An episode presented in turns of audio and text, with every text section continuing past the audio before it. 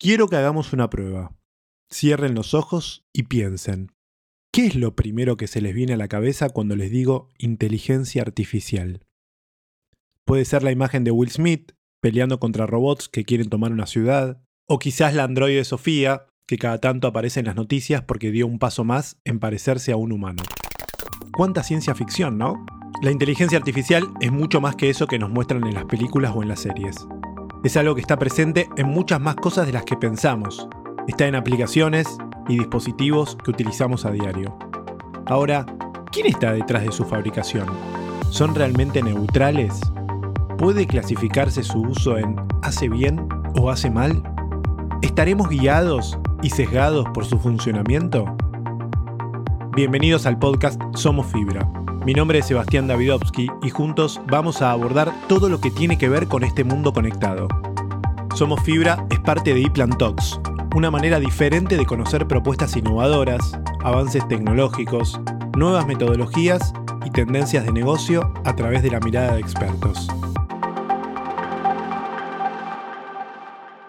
Antes de zambullirnos en el mundo de la inteligencia artificial, establezcamos una base sobre qué es.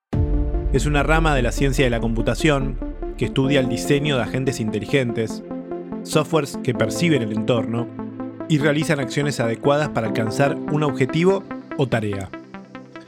También se define la inteligencia artificial cuando un programa imita funciones asociadas a lo humano, como razonar, aprender, resolver problemas, planificar, diagnosticar o reconocer el habla. Y un algoritmo un algoritmo es una secuencia de instrucciones precisas y no ambiguas con un resultado finito. El algoritmo está compuesto por ingredientes, información y sensores que luego arrojan un resultado. Ese resultado es lo que a los usuarios se les hace visible en una búsqueda de Google, por ejemplo, en un timeline de una red social o en un camino propuesto en una app de mapas como Google Maps o Waze. Todos son resultados de esos ingredientes. El uso de computadoras, dispositivos y hasta celulares como una extensión más de nuestro brazo hizo que naturalizáramos la existencia de esta tecnología hasta el punto de no saber en qué se aplica y en qué no. Queridas máquinas, gracias por resolver cosas por nosotros. Seguiremos dándole a aceptar cuando nos pregunten los términos y condiciones del uso de sus programas. Y vamos a seguir utilizando sus programas porque nos resultan convenientes y no imaginamos cómo sería nuestra vida sin ustedes. Pero hoy tenemos ganas de preguntarnos, ¿es todo positivo? ¿Qué pasa si algo de la inteligencia artificial o de los algoritmos sale mal o genera efectos no deseados? El tema es que lo que está detrás de esos resultados es lo que empezó a cuestionarse a nivel mundial. La tecnología no es neutral. Lo que vemos, por algo lo vemos. Lo que no vemos, por algo no lo vemos. ¿Alguna vez te preguntaste por qué te aparece en el inicio de Facebook o Instagram determinado contenido y no otro? Bueno, el funcionamiento de los algoritmos. Facebook destaca ciertos contenidos para vos y otros para otros. Aunque tengan los mismos amigos, sigas a las mismas páginas, no vas a ver lo mismo ni que otro amigo ni tu pareja. Cada perfil es único, porque cada persona tiene sus intereses, sus deseos, sus reacciones, sus me gusta. Cada interacción es una intención y los algoritmos van aprendiendo. My name is Frances Haugen. I used to work at Facebook. I joined Facebook because I think Facebook has the potential to bring out the best in us. But I'm here today because I believe Facebook's products harm children, stoke division, and weaken our democracy. La que escucharon recién es Frances Hogan. Es una ex empleada de Facebook charlando, hablando, declarando en el Congreso de los Estados Unidos. Cuenta que entró a Facebook pensando que era un lugar que podía sacar lo mejor de uno, pero que con el tiempo se dio cuenta que Facebook lastima a los niños, provoca la división de las sociedades y debilita la democracia. ¿Por qué dice esto Hogan? Lo que principalmente demanda es que falta compromiso en la clasificación del contenido que anda circulando en esa red. La inteligencia artificial, que debería ser la encargada de filtrar cierto tipo de contenido perjudicial en la plataforma, no suele ser del todo efectiva. Para eso, Facebook subcontrata a proveedores externos para hacer ese trabajo. El problema es que nunca ese trabajo manual alcanza. Para Hogan, no es solo un problema de contenido o de contratar más fuerza que pueda filtrar contenido que incite al odio, al racismo. Para Hogan, es un problema del algoritmo. Acá hay otro punto. A diferencia de los algoritmos tradicionales, que están creados por ingenieros, el de Facebook es un algoritmo de aprendizaje automático. Esto significa que se entrenan en los datos de entrada para aprender las correlaciones dentro de ellos. El algoritmo entrenado, conocido como modelo de aprendizaje automático, puede automatizar decisiones futuras. Un algoritmo entrenado en datos de clics en anuncios, por ejemplo, podría aprender que las mujeres hacen clic en anuncios de mallas de yoga con más frecuencia que los hombres. El modelo resultante luego servirá para que más de esos anuncios les aparezcan a más mujeres. O sea que si alguien comentó o likeó una publicación a favor o en contra de algún tema de actualidad, supongamos etiquetado, supongamos, no sé, una ley de reforma del Código Penal, seguramente el algoritmo entrenado hará que otras publicaciones similares le aparezcan a ese usuario. Un usuario que es distinto a otros. Cada uno ve lo que le gusta, se alimenta a sus gustos y Facebook le ofrece lo que esa persona quiere. Así, estos modelos aprendieron a inferir la existencia no solo de categorías amplias como mujeres y hombres, sino de categorías muy detalladas como mujeres de entre 25 y 34 años a las que les gustaron las páginas de Facebook relacionadas con el yoga y los anuncios con destino para ellas. Cuanto más fina sea la orientación, mayores serán las posibilidades de un clic, lo que daría a los anunciantes un mayor rendimiento por su inversión. Sobre todo, esto, que es una de las finalidades que tienen las empresas, ganar dinero, en este caso, cuanto más gente haya en la plataforma, porque ahí habrá mayor cantidad de anunciantes.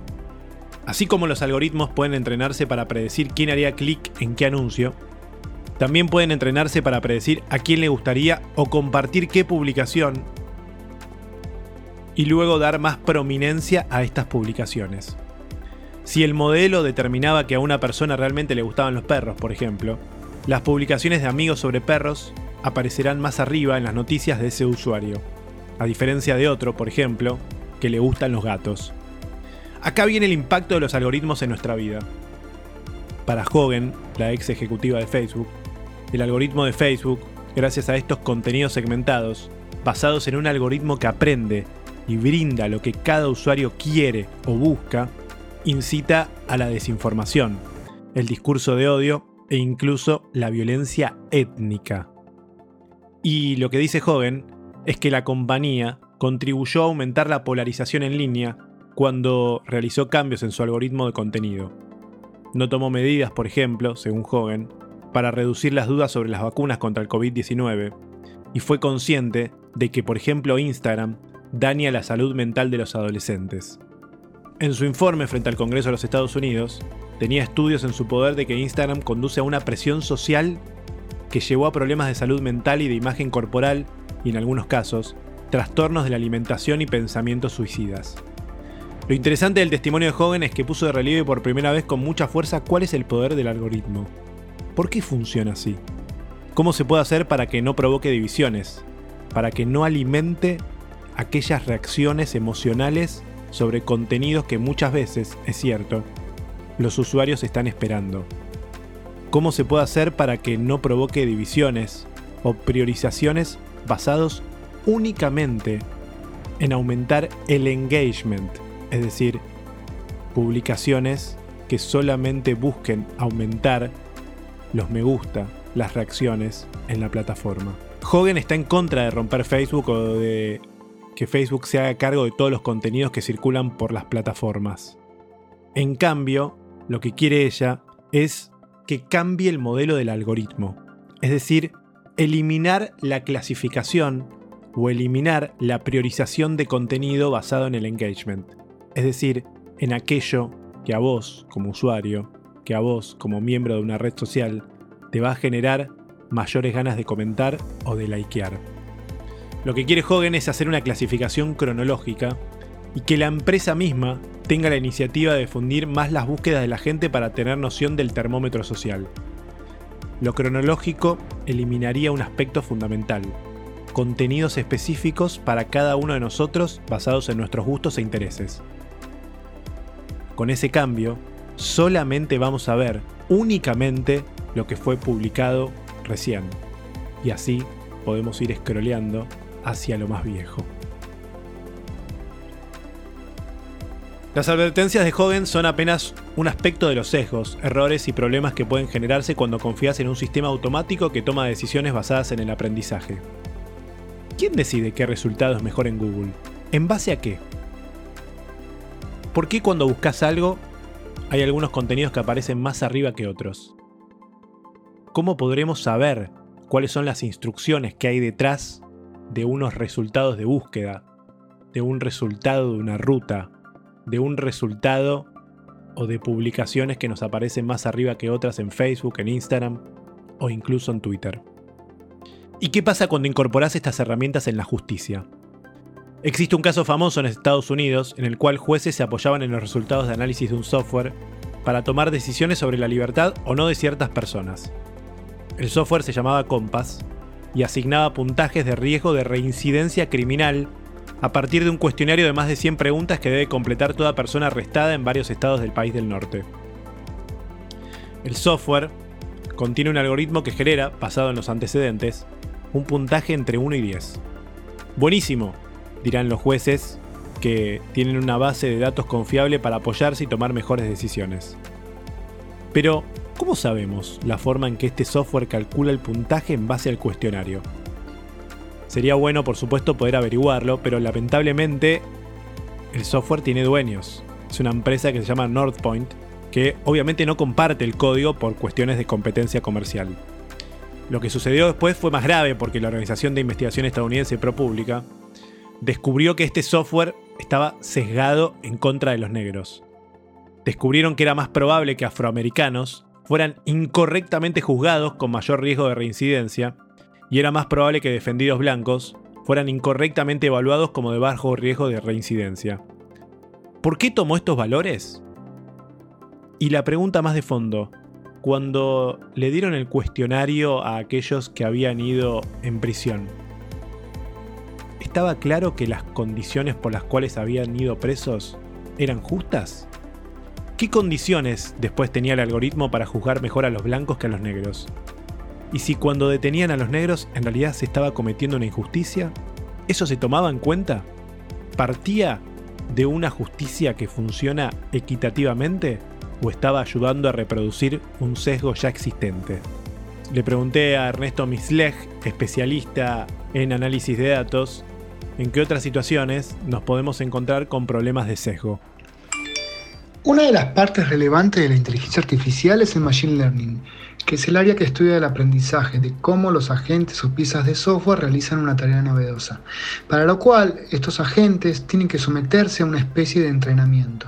Comienzan sabiendo poco o realizando la tarea de manera ineficiente y a medida que se van realizando los experimentos se corrigen los parámetros para que no se cometan errores. Eso es aprender, observar los errores y corregirlos para no volver a cometerlos en situaciones semejantes en el futuro. Podemos decir que un agente inteligente es un agente que aprendió a corregir los errores. Pero ¿cuáles son esos errores? Aquellos que conoció y se enfrentó durante el proceso de aprendizaje. Una característica deseable de los modelos de aprendizaje es su poder de generalización, que puedan dar respuestas coherentes y eficientes a situaciones no conocidas sí semejantes, pero no conocidas, novedosas. Ahora bien, ¿qué pasa si la gente aprendió a pautar avisos de empleos en una red social? ¿Dónde crees que la gente decide pautar? En aquellos perfiles de candidatos más parecidos a quienes ocupan el puesto buscado en la actualidad. Pensemos en CEOs de compañías.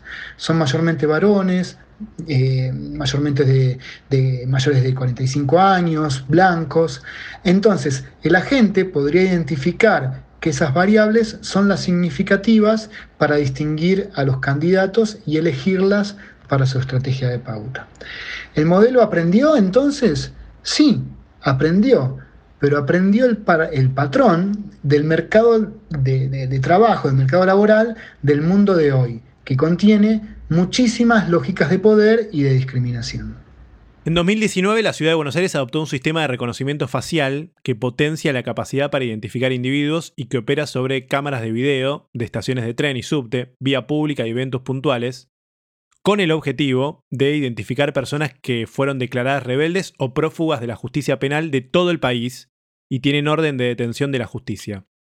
Al poco tiempo de entrar en vigencia, el sistema de reconocimiento facial de prófugos, SRFP, bueno, al menos ocho personas fueron identificadas por error porque el sistema se alimenta de una base de datos que, claro, tenía información correcta, incompleta y desactualizada.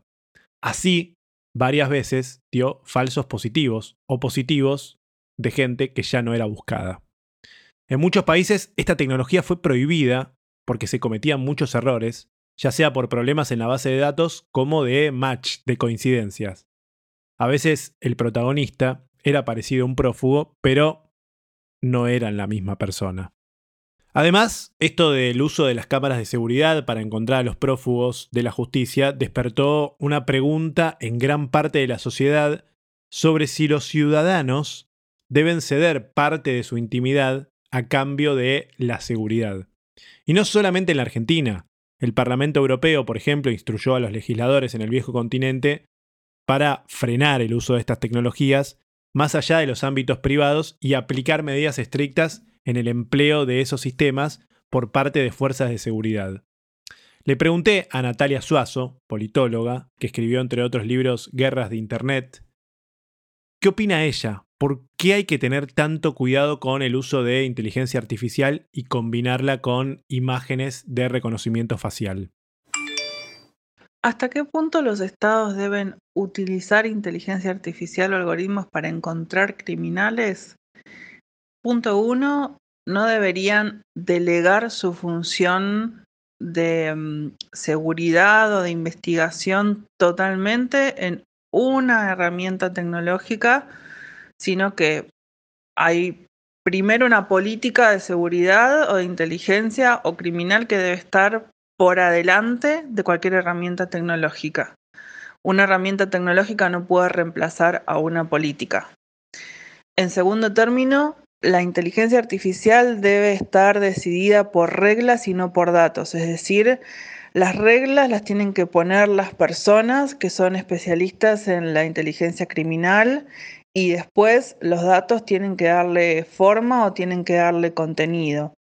Siempre lo ideal es que sea semi automatizado el procedimiento y que los datos puedan ser una parte, pero no hay que delegar absolutamente el control a un modelo y menos aún a una empresa. No se puede tercerizar algo tan delicado como eso. Un ejemplo es el caso de los sistemas de reconocimiento facial que se aplicaron a las cámaras de seguridad en la ciudad de Buenos Aires. Eh, ¿Esto por qué? Y en general esto pasa en las cuestiones de seguridad porque hay muchos errores, es decir, lo que se llama falsos positivos. Em, los falsos positivos en general son ignorados, pero detrás de esos, entre comillas, errores hay personas y sobre todo en algo tan delicado como lo criminal es muy importante por eso guiarse por reglas y no por un sistema tercerizado Em, que para muchas personas es una caja negra. Por último, la cuestión de la seguridad de los datos personales es absolutamente relevante eh, y tiene que ser parte de un diseño. ¿sí? El diseño de los sistemas de inteligencia artificial en temas tan delicados como la seguridad es súper importante em, y es algo que se debe tener en cuenta. El uso de la inteligencia artificial se está popularizando. Nos ayuda a reemplazar trabajo manual, tedioso, a mejorar procesos. Incluso a veces nos sugiere respuestas para mails que enviamos. Pero a veces hay que cuestionarla para indagar si realmente está generando un mundo mejor o solo reproduce sesgos existentes y problemas habituales. Lo último que sucedió con Amazon nos habla un poco más de estas problemáticas. En febrero de este año, la compañía de Jeff Bezos se asoció con Netradyne, una empresa tecnológica de transporte que une inteligencia artificial y video para crear sistemas de seguridad líderes en la industria. Así se presentan. ¿Cuál era el objetivo de esta unión? Ayudar a los repartidores que manejan las camionetas para evitar incidentes en la ruta. las cámaras controlan y reportan malos hábitos de conducción en los camiones que transportan paquetes.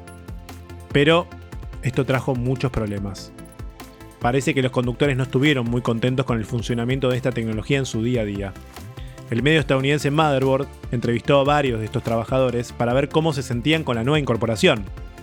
La mayoría confesó que las cámaras de inteligencia artificial instaladas en sus autos estaban atribuyéndoles fallas que en realidad no cometen, lo que tendría como resultado en muchos casos una penalización económica. ¿Qué errores? Mirar por el retrovisor, frenar ante una señal de stop y otras que evidentemente quien diseñó estas cámaras no contempló los vaivenes de manejar en la ruta. Así, gracias a la inteligencia artificial, penalizaron a varios conductores. Claro, la inteligencia artificial mal aplicada devuelve resultados que incluso pueden perjudicar a algunos procesos. ¿Esto significa que la inteligencia artificial es una herramienta peligrosa? Le pregunté de vuelta a Ernesto Misleg. ¿Es una herramienta peligrosa? Yo creo que esta pregunta se le puede hacer a cualquier tecnología desde que la humanidad aprendió a dominar el fuego. Tiendo a pensar que hay un periodo de tiempo en que las tecnologías, las tecnologías como una perspectiva amplia, no la tecnología de la informática o de las comunicaciones, sino toda intervención humana en el ambiente. Hay un, hay, esto, ¿no? hay un periodo donde hay un temor a que éstas se vuelvan en contra de uno y sea el acabose. En cuanto a la inteligencia artificial, sí, es una tecnología y como tal puede utilizarse para múltiples fines. Yo interpreto tu pregunta a si acaso esta tecnología alcanzará un nivel de sofisticación tal que exceda la comprensión humana. Y mi respuesta es que sí. Estos agentes razonarán distinto a los humanos como una especie de inteligencia divergente. Los sistemas probabilísticos siempre tienen un componente de error. Puede ser su sesgo, puede ser su funcionamiento, su mal entrenamiento, lo cierto es que debemos prestar atención porque su resultado no es determinístico, por cómo fue diseñada la solución, por los ingredientes del algoritmo, por el sesgo de vuelta, porque aún las predicciones no contemplan, por ejemplo, los cambios sociales que pueden surgir o por las limitaciones a veces que tienen las redes neuronales. Los sistemas basados en inteligencia artificial siempre tienen errores. La gran pregunta es, ¿qué análisis podemos hacer de esos errores? ¿Cómo se hace para minimizarlos? ¿Cuáles podrían ser las consecuencias para la sociedad de esos desaciertos? Quizás cabe preguntarse también cuáles son las responsabilidades de quienes crean y manejan este tipo de tecnología o software. Sin duda, esta tecnología ejerce poder. Las consecuencias positivas las conocemos muy bien y las hemos mencionado. Nos ayudan en un montón, pero en un montón de aspectos. Pero, ¿estamos mirando también los impactos negativos y los puntos oscuros? Esta fue otra emisión de Somos Fibra, este podcast que es parte de ePlan Talks. Una manera diferente de conocer propuestas innovadoras, avances tecnológicos, nuevas metodologías y tendencias de negocio a través de la mirada de expertos. No te pierdas las charlas con distintos referentes que estamos haciendo en los canales de YouTube. Mi nombre es Sebastián Davidovsky y nos encontramos en la próxima emisión.